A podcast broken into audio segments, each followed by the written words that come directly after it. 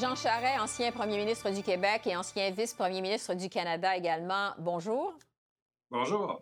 Vous êtes maintenant avocat conseil au cabinet McCarthy à Montréal, euh, où vous effectuez beaucoup de mandats à l'international. On se doute bien que vous voyagez un peu moins ces temps-ci, euh, mais que vous êtes quand même pas mal occupé. Merci d'abord d'avoir accepté de vous prêter à cette entrevue euh, en mode virtuel, donc dans le respect des consignes de santé publique. C'est très apprécié.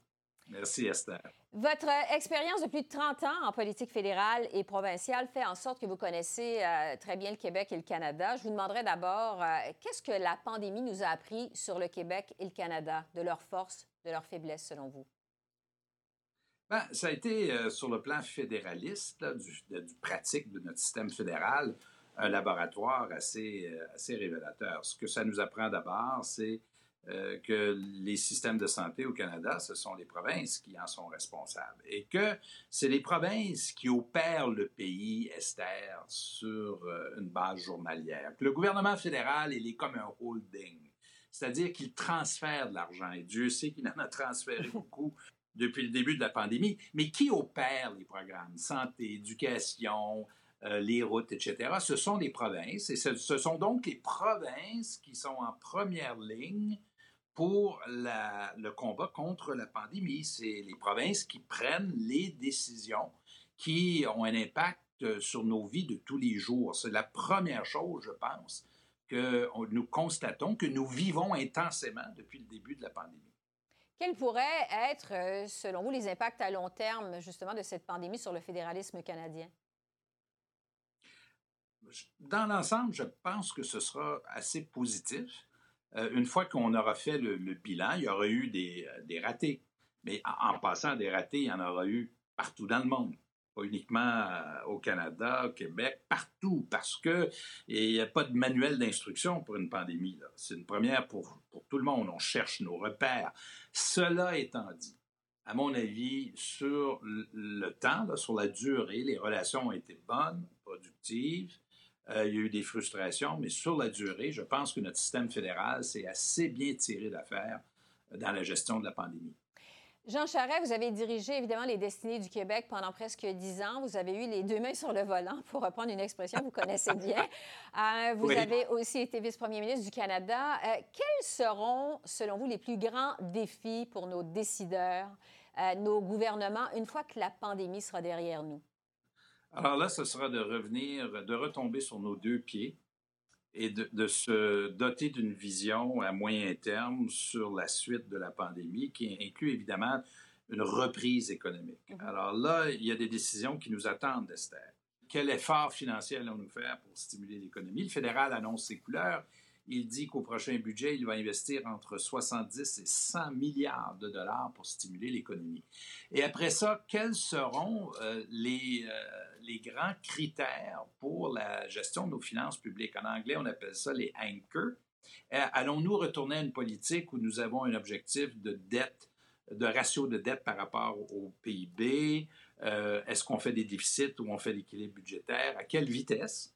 Et euh, quel sera le rôle, du, le rôle de la Banque du Canada, du secteur privé? Alors, il y a de grandes décisions d'avenir et qui peuvent, en passant, parce que les gouvernements voient ça comme ça, être une occasion de transformer l'économie canadienne et de faire la transition vers une économie plus verte.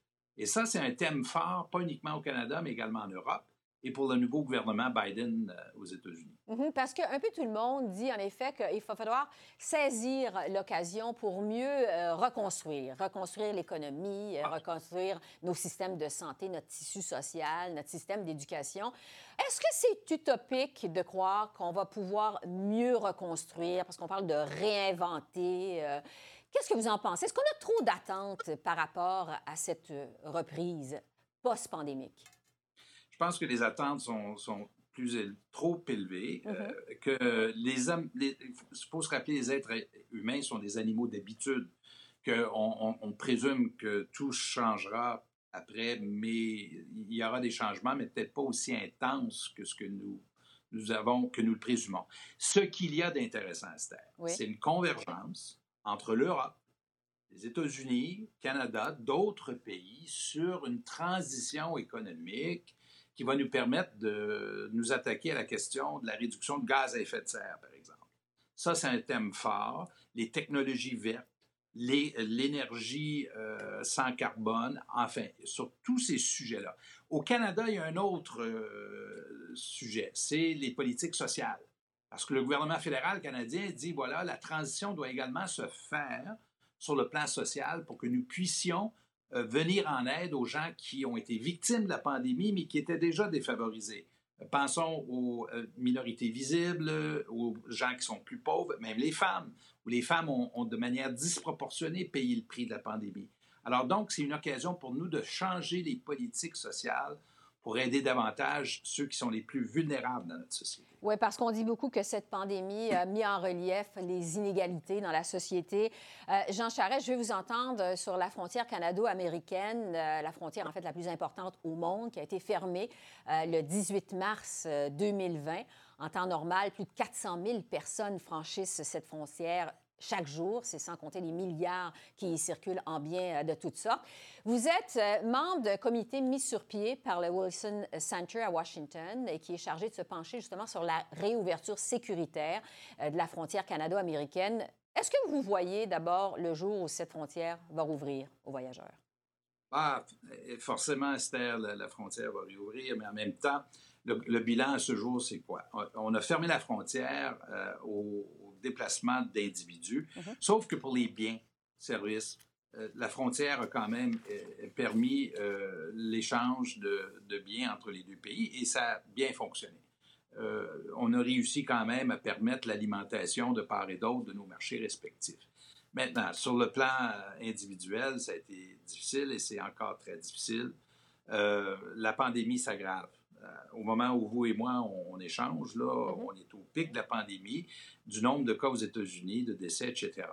Donc, euh, la frontière réouvrira pas demain. Moi, je ne vois pas de scénario de réouverture de frontières avant l'été si tout allait très bien pour les vaccins. Et ça, c'est conditionnel. On ne sait pas euh, comment, à quelle vitesse on ira. Alors, mais c'est difficile pour plusieurs personnes parce qu'il y a beaucoup de gens qui ont des, résidences des deux côtés, de la famille, etc., euh, des liens d'affaires. Alors, euh, ça va, ça se gère aussi bien que ça puisse se gérer, mais avec des conséquences quand même assez importantes sur la vie euh, individuelle de, chaque personne. Les individus qui, en sont touchés quand on vous écoute devront faire preuve de patience parce que ça pourrait prendre encore quelques mois. On s'attend à toutes sortes de protocoles communs euh, qui euh, soit déployé aux frontières pour la traverser de façon sécuritaire. C'est déjà toutes sortes de protocoles déjà qui sont en place. Euh, en fait, lorsque la frontière va rouvrir, est-ce qu'on va être prêt pour la prochaine pandémie? Est-ce qu'on va avoir tiré des leçons de cette pandémie-là? Pour le futur? Esther, vous posez une question qui est très importante pour l'avenir et dans la transition et que très peu de gens l'abordent aujourd'hui. Dans le fond, s'il y, a une chose qu'il ne faut surtout pas rater, c'est la leçon de la, euh, que nous vivons actuellement parce que nous n'étions pas préparés. Mm-hmm. Il y aura d'autres pandémies. Il y en a, nous, nous le savons maintenant.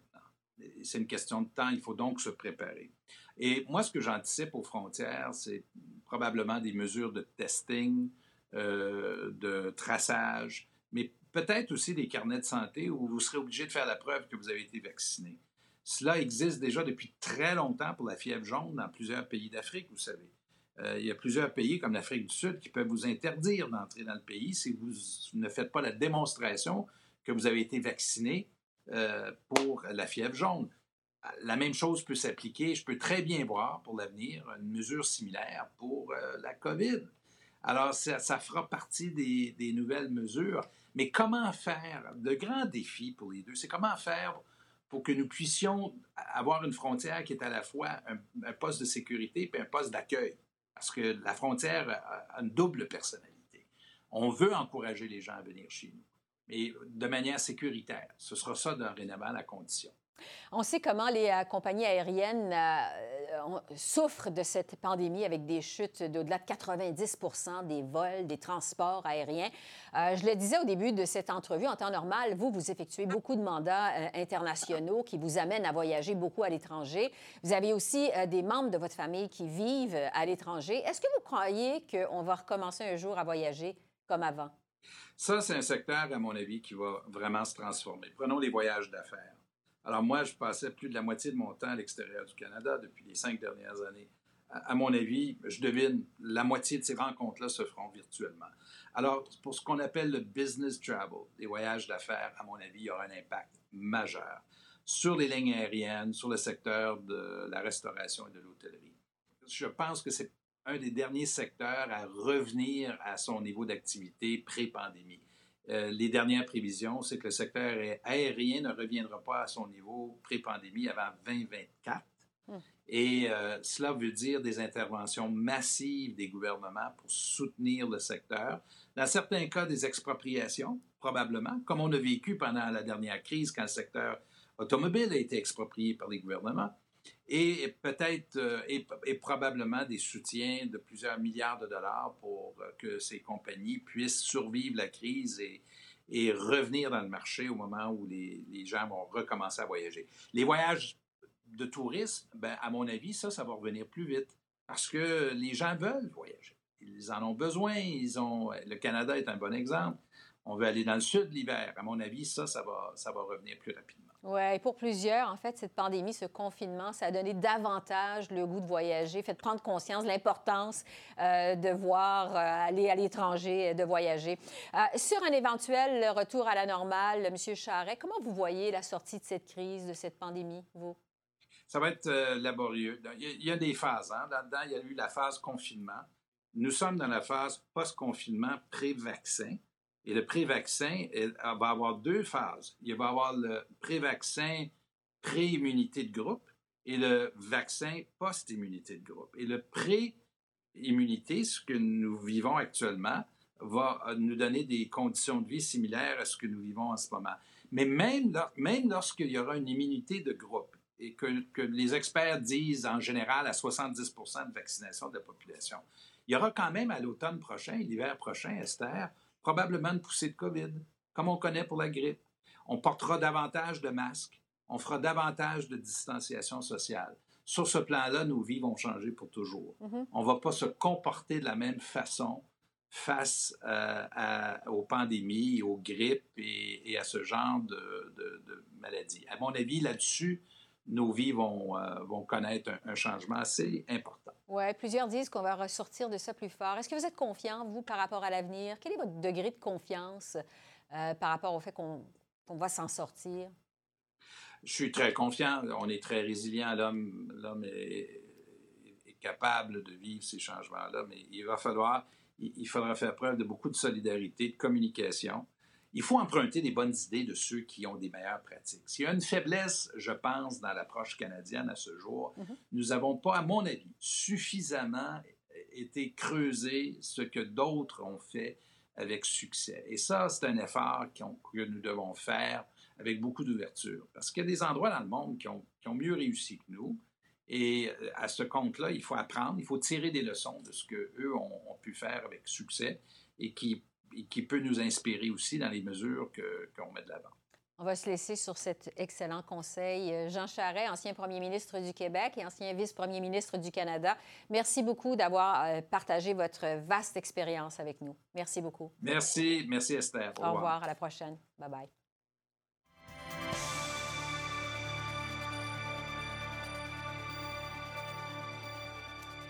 Isabelle Hudon, euh, ambassadrice du Canada en France, bonjour.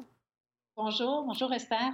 La France est un des pays d'Europe les plus durement frappés par la pandémie de coronavirus. Même le président français Emmanuel Macron a été déclaré positif à la COVID-19 euh, au mois de décembre dernier. Même si, évidemment, on n'est pas encore sorti du bois, euh, je vous demanderai d'abord, est-ce que la France a déjà euh, tiré des leçons de la pandémie jusqu'à maintenant? Ce serait un, grand terme, dire euh, tirer des leçons. Je pense que euh, Esther, euh, la France a tiré des leçons du premier, de la première vague mm-hmm. Mm-hmm. pour tenter de mieux gérer la deuxième vague. Euh, est-ce que la France a complètement réussi à mieux gérer la deuxième vague? Euh, c'est discutable aussi parce qu'il y a des nouveaux enjeux, euh, que, que, ce soit les variants, le variant anglais, par exemple, qui s'infiltre et qui s'invite dans la pandémie. mais quand même, je vous dirais que la France a appris de la première vague, met en place plus rapidement des mesures qui ont livré euh, de la performance durant, le premier, euh, durant la première vague, comme par exemple euh, un rapide confinement. Vous savez certainement, Esther, qu'on a été confiné au mois d'octobre, mm-hmm. quand presque pas de pays avaient été confinés. alors voilà, donc comme tous les pays, la France se souvient de, la première vague, met en place des mesures qu'on a eues dans la première vague et tente aussi de nouveaux essais durant la deuxième vague, comme par exemple euh, le couvre-feu. Et nous, euh, évidemment, au Canada, on regarde ce qui se passe dans les pays d'Europe et on regarde s'il y a des mesures qui sont prises dont on peut s'inspirer. J'aimerais euh, vous entendre sur votre travail d'ambassadrice comme tel, parce qu'on sait euh, la clé du succès en diplomatie, c'est beaucoup les rencontres et les échanges interpersonnels, le développement de contacts, la mise en relation entre les individus, alors que du jour au lendemain, au mois de mars dernier, tout est passé en mode virtuel, en rencontre Skype, en fait, comme on le fait maintenant toutes les deux. Racontez-nous comment la pandémie a affecté votre travail du jour au lendemain? Oh, je vous dirais, Esther, que ça a changé presque 90% de notre réalité. Premièrement, durant la première vague, on a été à l'ambassade tous et toutes concentrés sur la crise consulaire. Donc, euh, crise consulaire veut dire aider nos compatriotes canadiens à revenir euh, au pays. Alors, ça a été un haut taux d'anxiété pour chacun et chacune. On a fait pour la première fois ce boulot parce que nous ne sommes pas des spécialistes euh, du consulaire, 100% euh, de l'équipe à l'ambassade. Et là, j'ai eu le premier réflexe, Esther, de me dire, aïe, aïe, aïe, notre réalité change. Allons-nous être en mesure de continuer de livrer notre mission de diplomatie et de diplomate?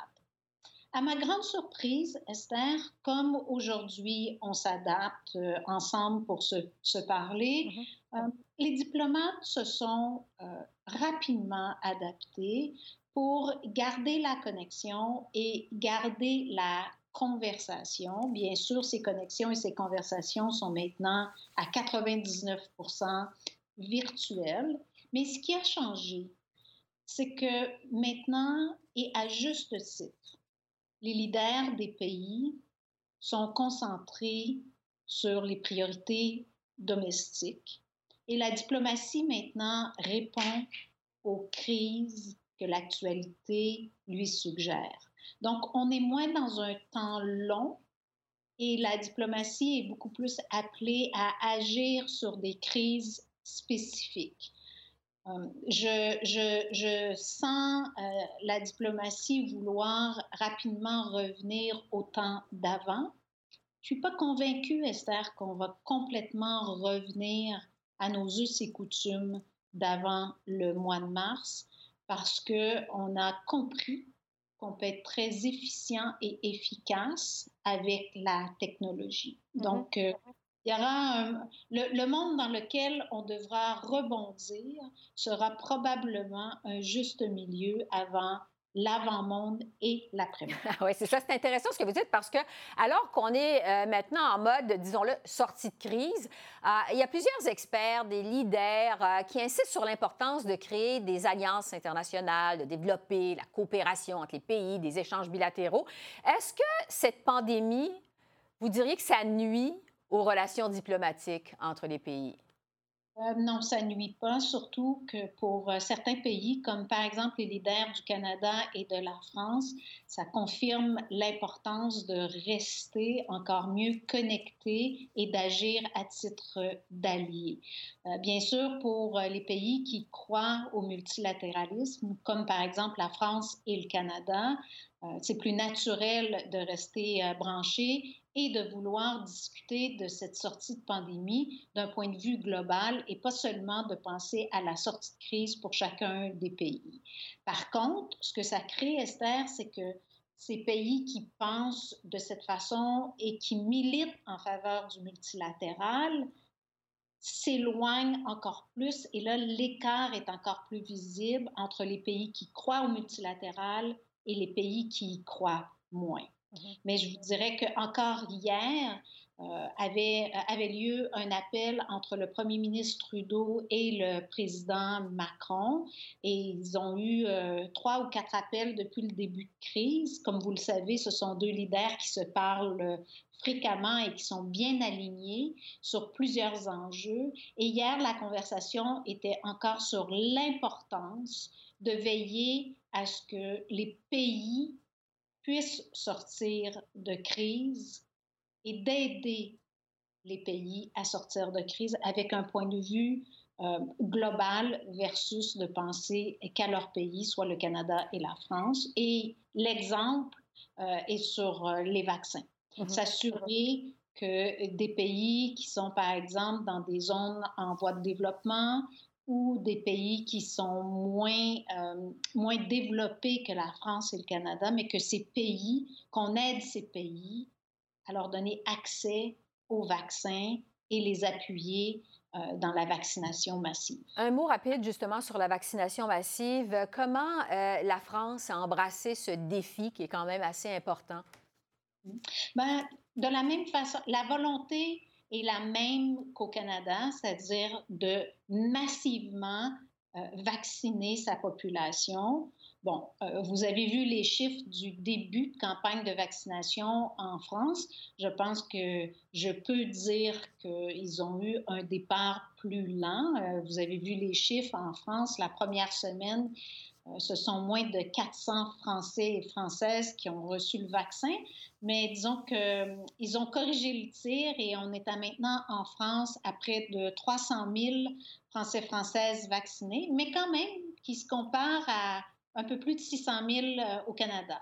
Donc, euh, disons que c'est un début lent et les experts et politicologues français et françaises disent que c'est toujours ainsi en France. C'est un début lent et compliqué, mais que la cadence se reprend rapidement. Oui, c'est un peu comme euh, ici au Canada, un début très lent.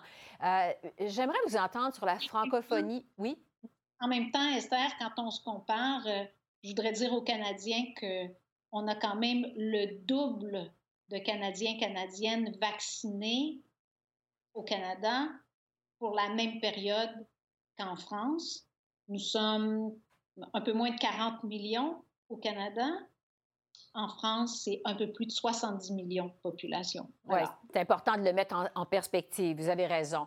Euh, je vais vous entendre sur la francophonie, euh, Isabelle Ludon, parce qu'en tant qu'ambassadrice en France, vous êtes au cœur de cette francophonie mondiale. Euh, il semble que les pays d'Afrique sont moins touchés par la COVID-19. Certains croient même que ça pourrait être un vecteur de renouveau économique africain. Est-ce qu'on peut prévoir des impacts de la pandémie sur la francophonie dans le monde, vous pensez? Ben, on peut. C'est vrai qu'ils sont moins touchés, mais quand même, euh, certains pays le sont. Et particulièrement en Afrique, Esther, on voit qu'un grand pourcentage des personnes touchées sont des femmes africaines. Et, euh, et vous parlez de francophonie, ça me permet de, de parler du, du, fonds qui a été mis euh, sur pied par l'OIF, l'Organisation internationale de la francophonie, pour venir en aide aux femmes en Afrique qui sont touchées par la crise de la COVID. Euh, est-ce qu'il y a aussi euh, peut-être euh, peut-être que dans certains pays d'Afrique, on n'a pas les mêmes façons de récolter les statistiques? aussi, il faut se souvenir qu'en Afrique, la population et la moyenne d'âge est beaucoup plus jeune mm-hmm que, sur notre continent ou même ici euh, en France. Donc, c'est des éléments à tenir en compte. Et oui, ça peut devenir un vecteur euh, de croissance ou enfin d'espoir. Pour, euh, je pense que le mot espoir est mieux choisi que croissance pour, pour, pour l'Afrique, mais ce sont des pays et c'est un continent qui doit obtenir l'aide de pays comme la France et le Canada pour éviter le pire de cette crise. C'est évidemment l'avenir qui va nous le dire. Euh, sur une note un peu plus personnelle, Isabelle Hudon, euh, vous êtes une des seules que j'interviewe pour cette série euh, qui ne se trouve pas en sol canadien. évidemment, je pense à tous nos compatriotes qui se trouvent dans la même situation que vous. comment vous vivez cette pandémie loin de votre famille? c'est difficile, Esther. la distance prend une toute autre définition. Lorsque, vous savez très bien, lorsque j'ai accepté ce rôle il y a maintenant presque quatre ans, euh, je disais, j'avais dit publiquement, euh, c'est vrai que les enfants restent à Montréal, mes parents euh, restent à Montréal, mais en moins de 12 heures, je peux être à la maison et les rejoindre. Maintenant, c'est plus vraiment vrai de dire ça. Alors, je sens la distance beaucoup plus grande entre, entre moi et mes proches. je m'ennuie. Je, je, le déclare et ça peut devenir euh, à certains moments un petit euh, un, centre d'anxiété, mais euh, en même temps, je dois vous dire, Esther, que je suis très fière à ce moment-ci de la planète de pouvoir être au service de mon pays. Mmh. Je vais terminer là-dessus. Euh, j'aimerais vous entendre de façon générale. Évidemment, vous êtes aujourd'hui ambassadrice du Canada en France, mais vous avez eu, euh, avant ça, un long parcours de femme d'affaires très connue au Québec, euh, au Canada, présidente de la Chambre de commerce du Montréal métropolitain. Vous avez dirigé la financière Sun Life également en sol québécois. À la lumière de votre expérience, comment voyez-vous la sortie de cette crise, de cette pandémie? Alors, euh, j'ai parlé un peu plus tôt de rebond. J'aimerais aussi euh, utiliser le mot réinvention. Je pense que euh, cette crise perdure depuis assez longtemps pour qu'on se souvienne de ne pas répéter certains comportements et de se donner le droit de se réinventer. Et étant donné que la crise est devant nous et nous oblige à penser autrement, il faut prendre une route qu'on connaît moins et accepter de vouloir faire les choses autrement. Donc, par exemple, ce qui nous, nous unit à la France et le Canada, entre autres, c'est que nos plans de relance sont signés sur une relance verte. Donc, d'accélérer les investissements pour que nos actions se verdissent de plus en plus et de se rapprocher également des individus et des citoyens. Mais je vous dirais qu'il faut savoir et accepter, rebondir, se réinventer et de faire les choses comme nous les avons jamais fait auparavant. Pour certains, comme des personnes comme moi, je trouve ça très invitant. Ça peut être anxiogène pour certains d'aller vers des horizons moins connus, mais je pense que l'avenir nous offre aucun autre choix que de vouloir et de devoir faire les choses autrement. Se réinventer, comme vous dites. Isabelle Hudon, ambassadrice du Canada en France, loin de votre famille, on vous souhaite le meilleur. Merci d'avoir pris de votre temps pour nous parler aujourd'hui. Merci. Merci, Esther. Au revoir.